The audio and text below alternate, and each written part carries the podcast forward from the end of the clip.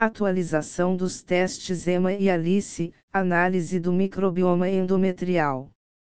Após analisar mais de 70 mil amostras, aprimorando por cinco anos o estudo do microbioma endometrial, e ter a implementação bem-sucedida da tecnologia de OpenArray para os testes EMA e ALICE no laboratório e Genomics nos Estados Unidos, estamos orgulhosos de anunciar a nova versão ainda mais precisa desses testes que avaliam as bactérias presentes no endométrio para que o médico possa estabelecer as melhores condições de saúde uterina para a gravidez e assim, obter resultados reprodutivos positivos nos tratamentos de fertilidade.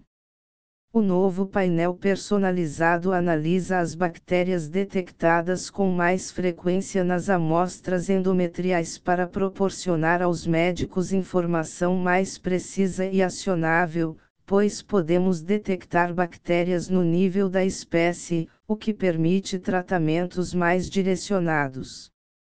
Lembrando que esta ferramenta para o diagnóstico da flora endometrial pode ser utilizada tanto para pacientes em busca de engravidar naturalmente, quanto aquelas que estão em tratamento de reprodução assistida.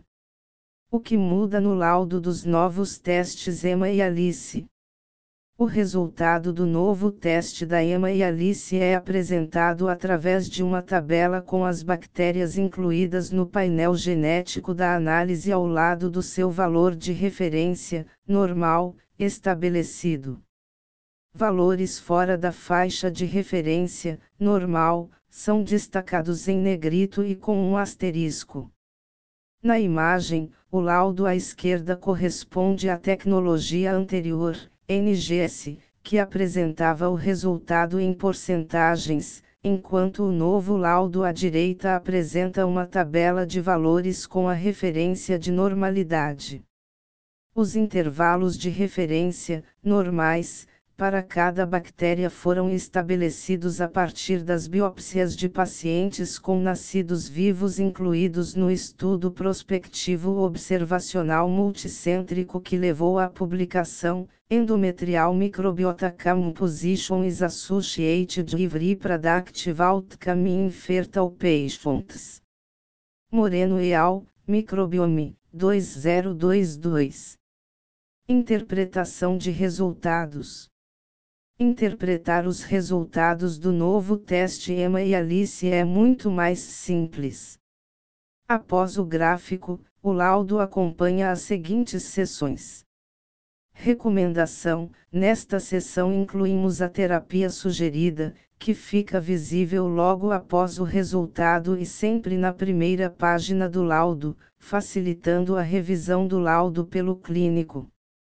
Comentários EMA Explicação dos resultados obtidos para os patógenos detectados não relacionados à endometrite crônica e para lactobacilos. Comentários Alice Explicação dos resultados obtidos para os patógenos detectados relacionados à endometrite crônica. Como surgiram os testes EMA e Alice? A constatação de que o microbioma endometrial pode afetar a implantação embrionária chegou com a publicação na revista científica AJOG, American Journal of Obstetrics and Gynecology, onde Diária e Imaculada Moreno, identificou que as populações de bactérias presentes no interior do útero produzem diferentes resultados reprodutivos. Utilizando o sequenciamento genético das bactérias que habitam o interior do útero, é possível identificar com uma precisão superior em comparação com os métodos tradicionais de análise endometrial para o estudo da endometrite crônica infecciosa, que são esteroscopia, histologia e microbiologia. Estima-se que a endometrite crônica afeta até 19% da população. Em pacientes que estão tentando engravidar há mais de um ano, a prevalência chega a 40% e pode ser inclusive superior, 60 e 66%, em casos de perda gestacional de repetição.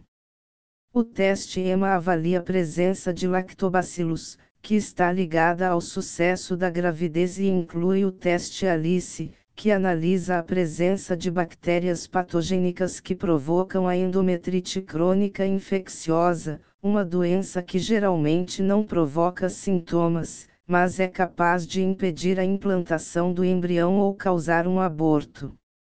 Biópsia endometrial para os testes EMA e ALICE. O procedimento de biópsia endometrial para a realização dos novos testes EMA e ALICE continua igual.